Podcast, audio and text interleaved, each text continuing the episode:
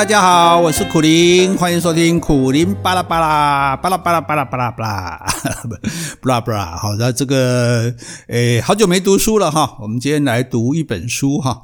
因为我读书是每天在读了哈，可是有时候运气不好，因为你也不知道哪一本书好看，哪一本书不好看哦。反正图书馆一次借十本哈，这个一本一本看哈，好看的继续看啊，不好看的就不看啊。这一次上一次借书哦，运气比较不好，借了十。本哈，几乎都共估哈，呃，有的看完了，但是觉得嗯不值得给大家介绍哦，有的连看都看不下去哈，诶，所以这也没办法哈，这个也，所以为什么说用借的哈？当然我自己作为一个作家，我应该大家用买书，我才有版税可以抽哈。可是我们实际的说一点，就是说，诶，你买的书万一不好看哈，那那就买了好像很可惜哦，所以去用借来看的哈。如果觉得啊这本书真的不错，值得收藏啊，再去。买这样子哈，所以我的方式是这样了哈。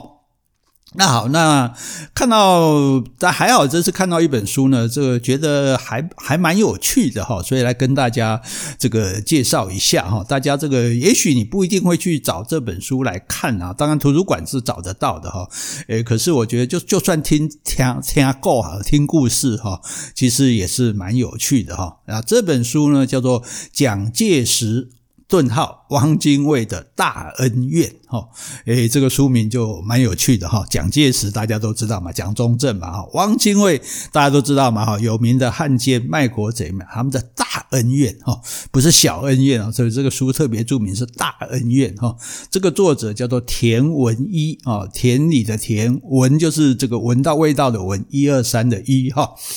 那这个书它比较好看的地方，就是因为你觉得啊，写历史的东西都很死板嘛，就是年代啊、人民啊、事件啊。不过呢，这个田文一呢，他用了一点比较文学的手法哈，就是说，诶，有点像写小说一样哦，写他们两个人之间的这个故事。可是基本上呢，这个除了他自己有点当然想象啊，这个加油添醋的部分，基本上是合乎历史的哈。所以在就真实性来讲，它还算是蛮真实的哈。所以这种就不算是虚构小说了哈，就算是比较这个。呃，故事性的这个这个历史报道哈，那所以那为什么要介绍这本书呢？哈，因为其实我们知道坏人有很多种哈，那有些坏人我们不会觉得是坏人哦，譬如说哦这个诶，譬如说抢劫的，哎有劫富济贫的嘛，当然这个观念我们是批评过的，不见得正确哈。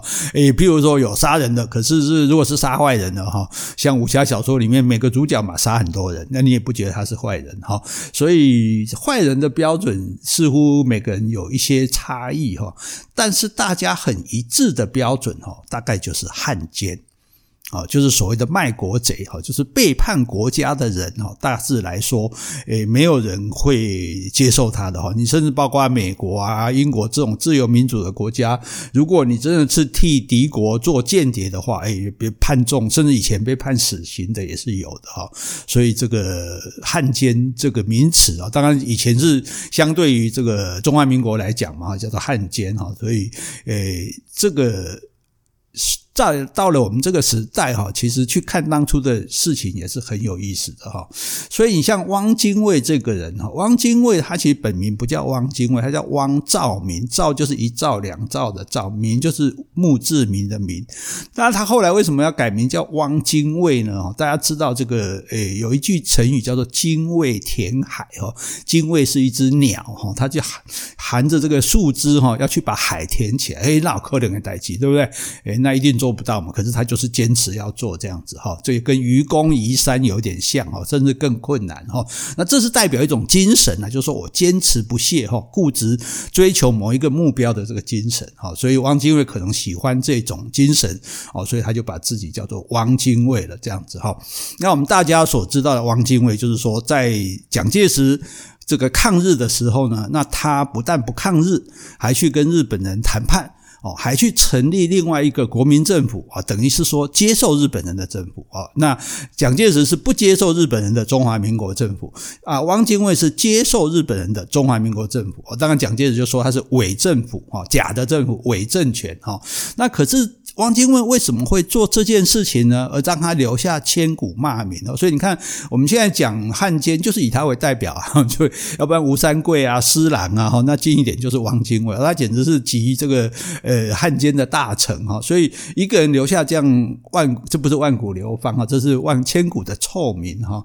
所以他为什么会这么做？这其实也蛮令人奇怪的哈。就说他是不是原来就是一个这样投机倒把的人哈？就是想要呃。没有原则的人呢？其实不是呢。我跟你说，汪精卫年轻的时候还干过什么事情？他还去刺杀清朝的摄政王。所谓摄政王，就是说皇帝年纪还小，那这个人他是负责国指导，真正是在背后指导国政的人，这个叫摄政王。哦，所以他还去刺杀这个摄政王，然后还被捕。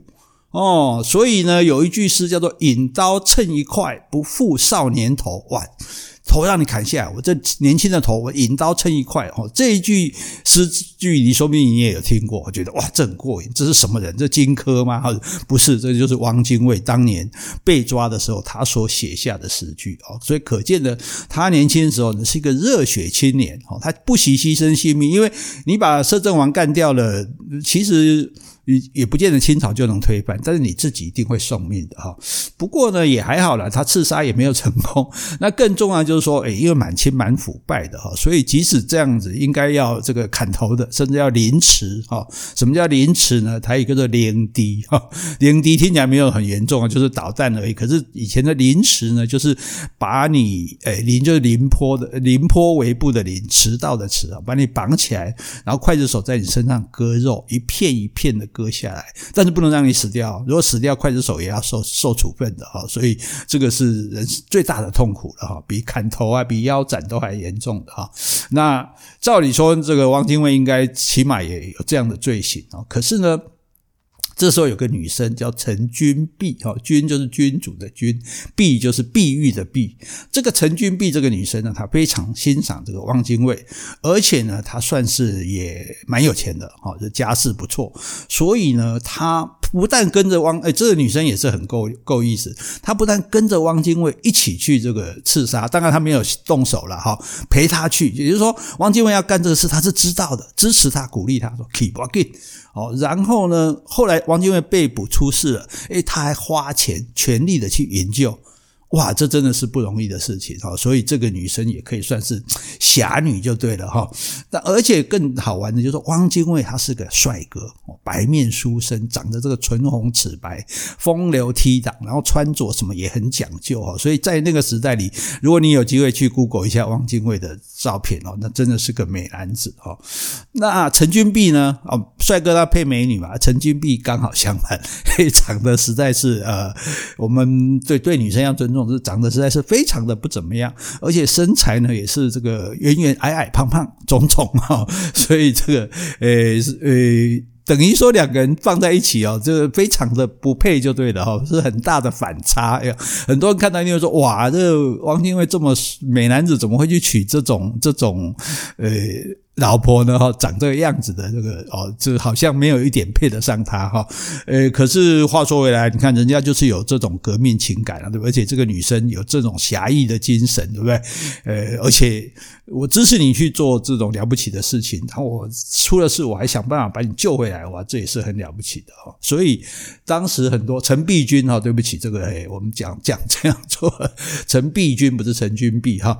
好，所以有人讲说，如果没有陈璧君呢，这个。汪精卫啊，他也成不了事情啊，所以其实汪精卫本身的个性其实是比较柔弱的，就是说他这样讲，我们说他其实有点娘哈，当然就是他的外表了哈，是不是一个那种很个性强悍的人哦？所以如果没有这个陈璧君，陈璧君就是哇，就很很果断。你看他刚刚讲他做事的经过，你就知道很厉害的人哦。所以诶，有人觉得说没有陈璧君呢，汪精卫就成不了事啊。不过呢，也坏不了事。换句话说，他会去当汉奸。那这个陈璧君也做了推波助澜的这个力量哈。好，那我们回头来讲哈，就是说这个呃蒋介石哈，那么他呃抗日，然后汪精卫不抗日这件事情哈，其实不能这么简单的讲哈。大家知道蒋介石他这个北伐嘛哈，我们历史课本是这样写的，然后北伐要打倒军阀哈。不过历史课本没有写的是这个蒋介石本身就是一个军阀哦，他是南方的军阀，他去打北方的军阀哈。所以老实讲，这就其实就是每个人军。法就各据一地嘛，你占个四川省，我占个湖南省，每个人占一个省，带着自己的兵，哈，所以中华民国其实成立之后，并没有真正很有效的这个中央政府啊，因为大家还是各自为政，所谓军阀割据哈，所以蒋介石呢，他也是一个军阀，他到北方去打倒了这个原来的军阀，可是呢，他也没有统一整个这个中华民国，所以后来北伐之后又有中原大战啊，就是中原这个。北方中原的这个中原，中原大战几个军阀又打来打去，哈，也死了很多人，哈，所以其实，呃，蒋介石他是这种状况之下，那当然他主要的力量，他军事力量他比较强，所以大部分的军阀就被他至少没有办法反抗他，等于说他是最大支的军阀，好了，我们这样讲哈。那这个至于说对于日本，那日本这时候开始。从东三省，从北部北方各个地方开始侵略这个中国的时候，蒋介石哈，他你不要以为他很想反抗，他其实不想跟日本打。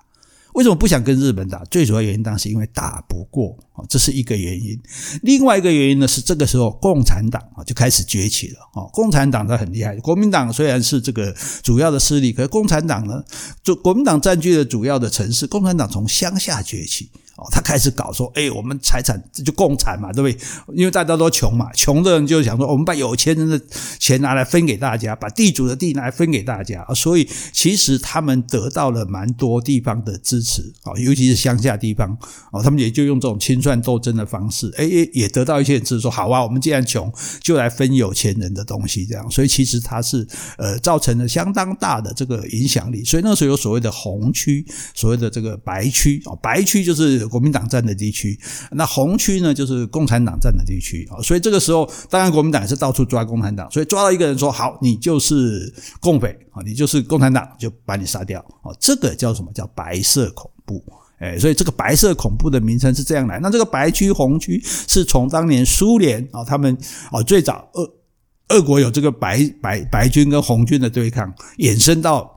中国来啊，所以共产党一直是用红色的哈。那当时所以白区、红区、白色恐怖是这样来的啊。现在我们今天在用白色恐怖这个话，不要随便乱用啊，要给人家戴红帽子的才叫做白色恐怖哈。那蒋介石因为觉得说，哎，共产党在慢慢的做大，所以他想说要先消灭共产党。那既然军队主要要去打共产党，那当然就没有力气打日本啊，所以。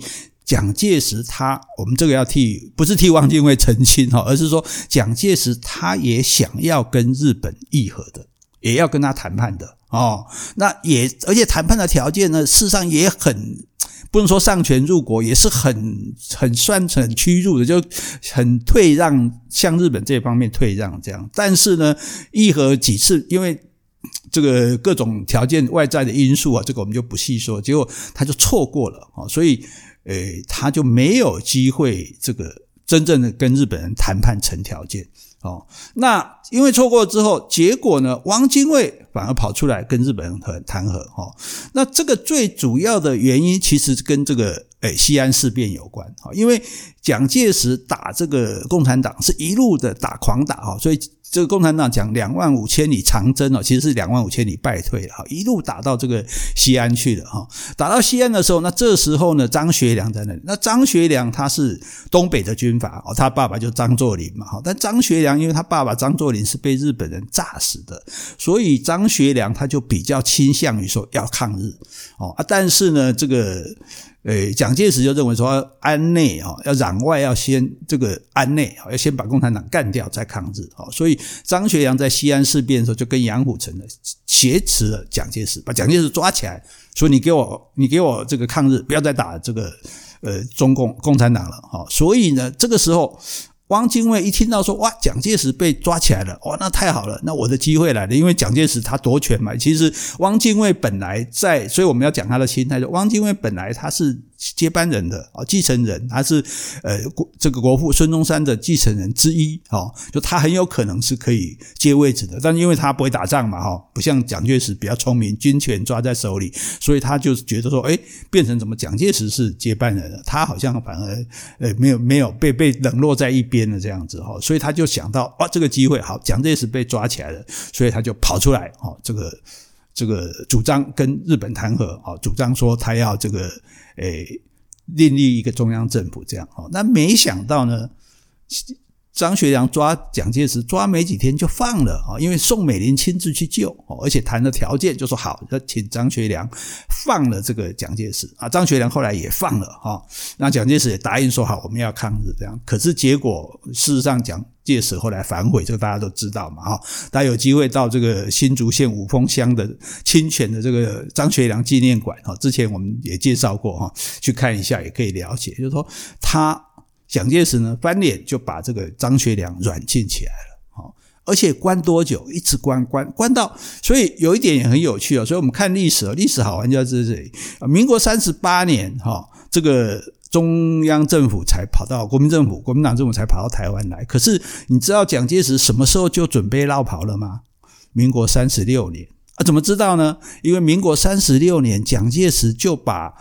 这个张学良软禁在大陆的张学良送到台湾来了，送到清泉那里来了。哎，你看关这个人知道自己要逃了，要败要逃了，居然还不甘心，还要把他先送过来关啊！那也就可以知道说，既然你先把他送过来关，你自己当然也是要往这里逃哦。所以，诶，后来什么下野了，后来干嘛把黄金啊、故宫的文物什么弄过来，那个其实都都是准备在逃就对了哈。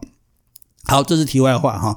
那反正呢，这个蒋介石他议和不成，那汪精卫出来了。可是汪精卫出来之后，没想到一出来没多久，哇，蒋介石被放了。我，这下麻烦了，这下这个木已成舟哈，你也你也不能说哦哦哦，那那那我不干了，我不算了这样子哈。所以也也只好继续了哈。那蒋介石呢，其实他。主要的目标哈，虽然说抗日归抗日哈，那他他们的中央军设备这个装备什么是很好的哦，他主要呢，哎，他躲在后方去监视这个时候的中共产党叫做八路军啊，土八路对不对？然后呢，像四川的军队，他有帮忙去抗日，可是军队的这个。设施啊，装备很差哦，穿着单衣，背着斗笠，穿着草鞋，拿着很烂的步枪，然后去抗日。然后呢，中央军设备设施这个设备好的不出来帮忙，就看着眼看着他去牺牲，这样川军就这样哦，就就死掉。所以其实那时候的所谓的抗日哈，大家也是呃各怀鬼胎了哈。蒋介石的抗日在呃历史上的记录呢，也不见得对他是的很多的肯定这样子哈。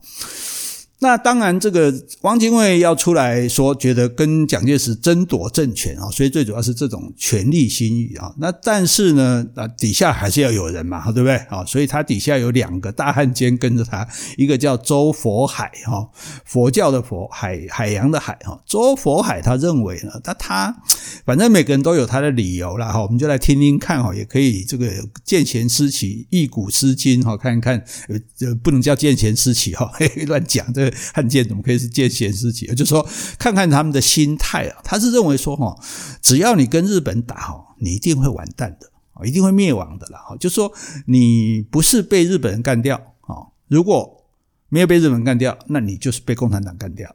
所以你一定会完蛋，所以不能跟日本打，所以一定要跟日本和谈哦，这是周佛海的说法哦，可能也就支持了这个汪精卫的这个做法。那至于陈公博哦，公公公。诶，公就是公共的公，博就是博士的博。陈公博他本来是反对的啊，所以一这因为毕竟你跟侵略者啊，日本人是摆明了来侵略你的，结果你还要跟他和谈啊，那当然你可能就又要让渡让一些权利给他，你又让日本军在你这边呃，甚至是胡作非为这样，你也不可能让日本都回去嘛啊，所以呃，陈公博原来一直是反对的，而且一直躲啊，躲来躲去这样子，可是后来总是因为跟汪精卫毕竟是一伙的、一路的哈，所以有的时候，呃，有的因公，有的因私，因为跟他的交情哈，就终究呢，就还是这个跳入了这个呃，也称汉奸的行列哈，所以也也成为了这个在汪精卫底下的两大汉奸之一了哈。那汪精卫为什么要跟日本人和谈呢？因为日本人当初开的条件其实是不错的哦，他说哦，他两年内会撤军也就是说，你中华民国政府，如果你不要你成立新的中华民国政府，如果你不要对抗我，哦，你就呃老老实实的给我一些好的条件啊，甚至给我一些这个哦，诶特权啊，哦，那么诶我们继续这个很好的关系的话，我两年内我是可以撤军的。哦，那你想要这点就不错啊！你看，你蒋介石打了半天，其实大多数抗日，你说抗战八年哈，大多数时候是在打败仗的啦。我们讲得出赢的就是什么台儿庄大捷啊、徐蚌会战啊，其实是诶蛮有限的这样子哈。所以这个诶大家觉得打不打不走，日本一路打一路，这个国民党就一路败退哈。那既然有一个诶新的中央政府，它可以让日本人两年内把军队撤走。哦，就是你不要跟我为难，那到时候我就军队就撤出去了，我就不不打你了，哈，我就不杀你了，哦，那这个应该是不错嘛，所以汪精卫才答应的，哈，所以你说汪精卫这种心态，他说他这叫曲线救国，就是直线救国，就是直接跟他打嘛，啊，打不过我们就绕一圈，表面上我们是和谈是妥协哦，但是我们也不是投降啊，因为日本人答应他们会撤走的，哈，啊，所以呢，这个汪精卫跟日本人谈那个条。条件大概第一个就是说好，中日友好啊，卖修卖修台卖修帕好这个呃，然后第二个呢就是一起来对付共产党。哦，那因为大家也知道，这个对中华民国政权威胁最大的可能就是共产党嘛，所以我们一起来防共。